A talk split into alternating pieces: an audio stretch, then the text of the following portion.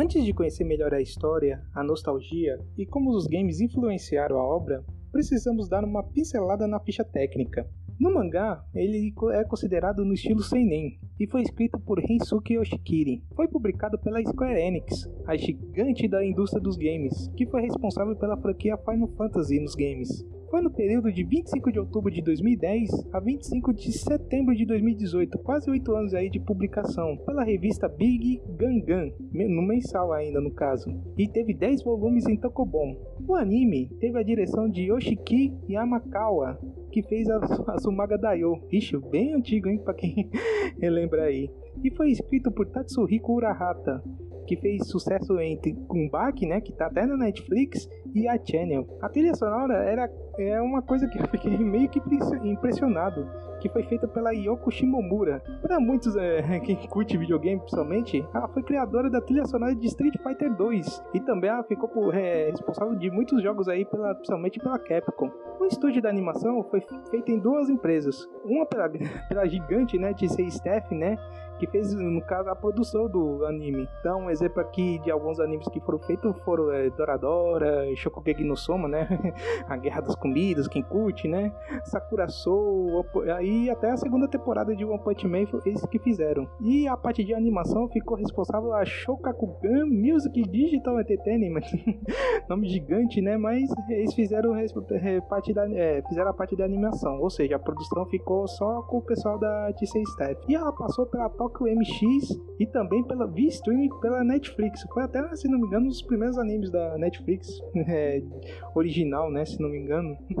original não, né? Porque feito para DC Step, né?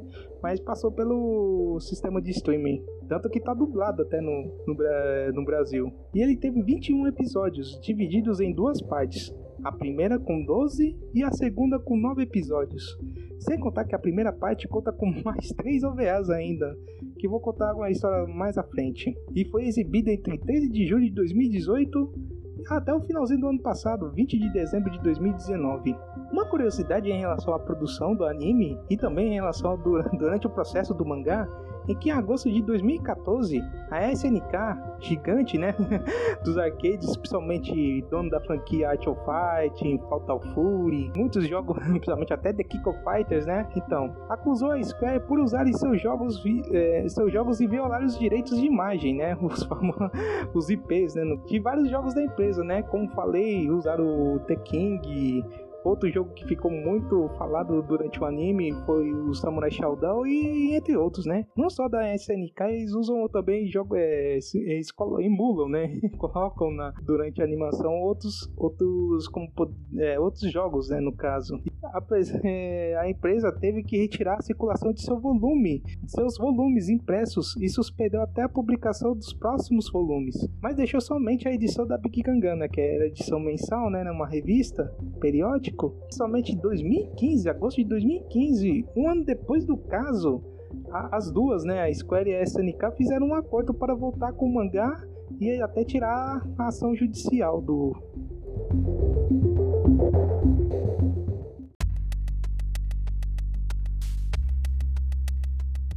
O anime se passa no começo dos anos 90, Muitos jogos eletrônicos eram febre e o boom dos fliperamas tomava as cidades japonesas, principalmente os game centers, locais repletos de fliperamas e brinquedos onde jovens, adultos e crianças frequentam e gastam suas moedas para jogar e ganhar brindes. Ora, quem seria? Um lugar muito bom pelo jeito, né?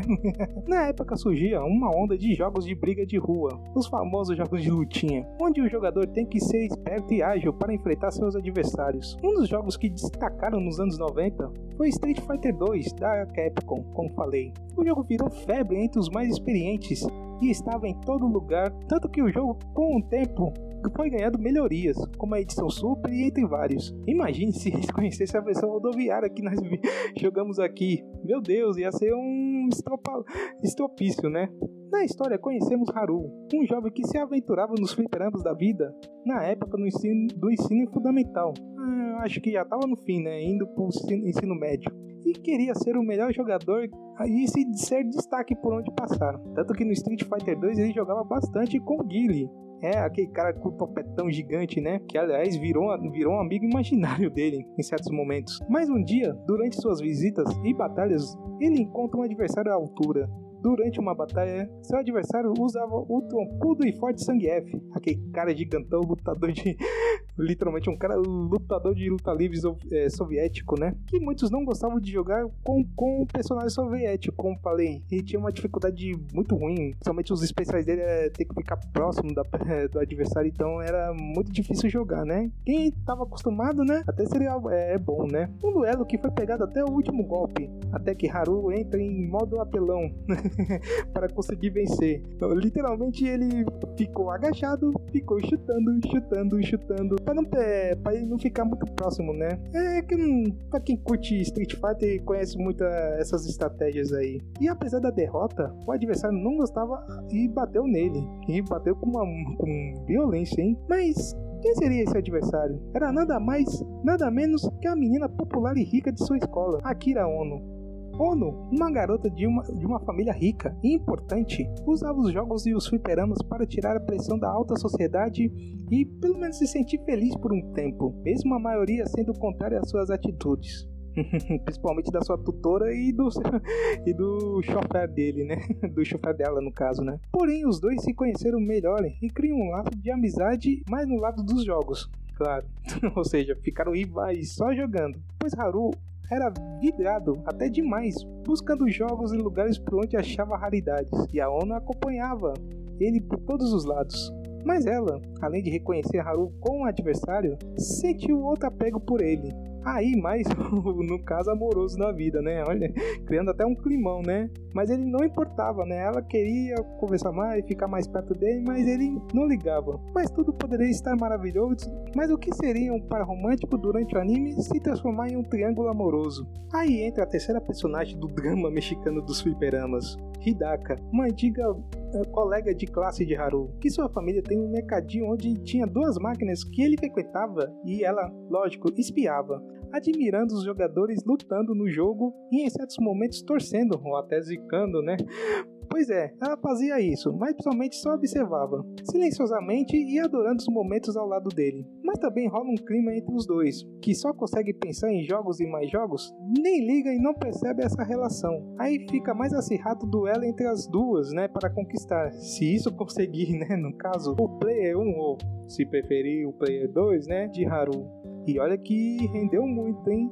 muito mesmo. O interessante do anime, apesar de se apegar mais nos jogos do que na própria história, é que os problemas que com os problemas da Square para colocar os nomes dos jogos e até mostrar vários consoles.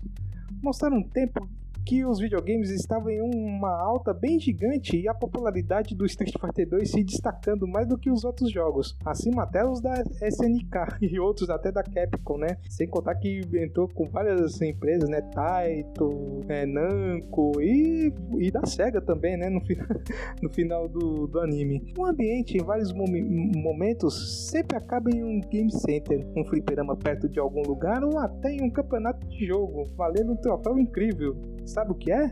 Um kit de higiene, né? Ai, tá prêmio, né? Não acham? O drama vai correndo durante esses momentos, mas sempre contendo uma referência de algum jogo para dar o charme do anime. Tanto até que eu falei que o Gui, é, Guile vira um, uma espécie de amigo imaginário do Haru, né? Fica falando, conversando com ele. Tanto que vários personagens de outros jogos é, surgem né, na imaginação dele, né?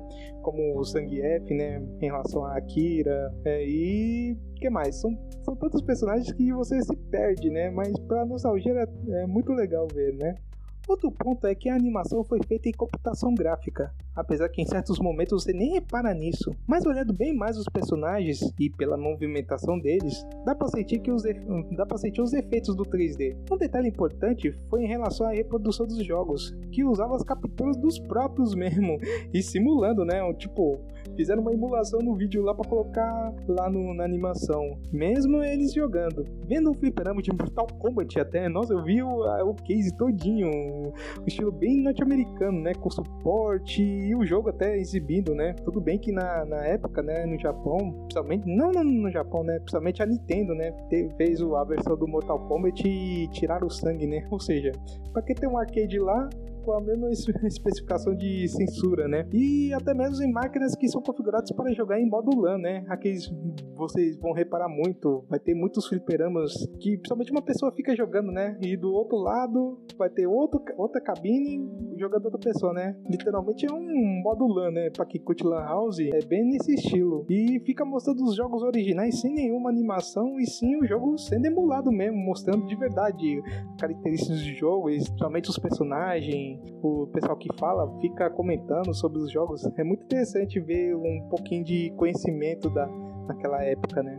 Para finalizar, se for para ficar interessado sobre a história dos videogames no Japão, é um prato cheio, pois o anime pega um momento onde a evolução dos jogos era bem constante. Se no começo fica entre ficava entre PC e Genie, né? Nossa, o primeiro, eu acho que foi o primeiro videogame do Haru foi um PC e Genie, mano, versão de console de casa, né? Aí depois se não me engano, ele ganhou um Tupo Graphics, acho que é versão portátil, né? Nossa, saiu do, do console de casa para jogar um portátil, né? De um Mega Drive um Super Nintendo naquela época, né? Década de 90 começando, né? Depois se preparando com o Sega Saturno. e tem um Sega Saturno até no caso, né? E o começo da dinastia do PlayStation. Nossa, quase não soltou. dinastia do PlayStation, que a Hidaka até teve, teve um console e até emprestou para ele, né? E foi até uma das brigas, né? De ficar com o console e, e pela relação amorosa entre os dois dois, né? A história em si não é aquela empolgação, mesmo que a disputa entre a Hidaki e a ONU fica mais focado mais na segunda parte, se preferirem, mas tem certos momentos engraçados.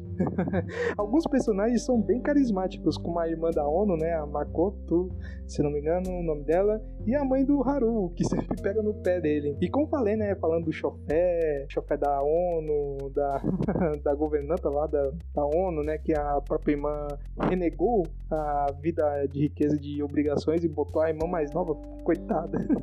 e sem contar os amigos do Haru também, que são bem interessantes de ver. E dá pra levar de boa as duas partes do anime, né, a primeira parte principalmente, pois está dublado na Netflix. Não sei se o segundo foi, se veio dublado, eu não sei informar.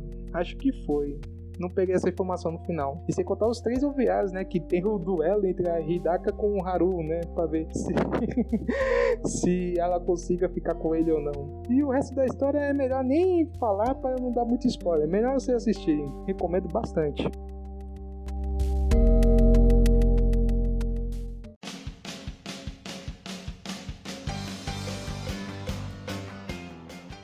Anime que traz nostalgia, videogame, romances e um toque de comédia é algo para nos deixar bem distraídos num dia de chuva sem fazer nada. E quem sabe maratonar essa grande obra.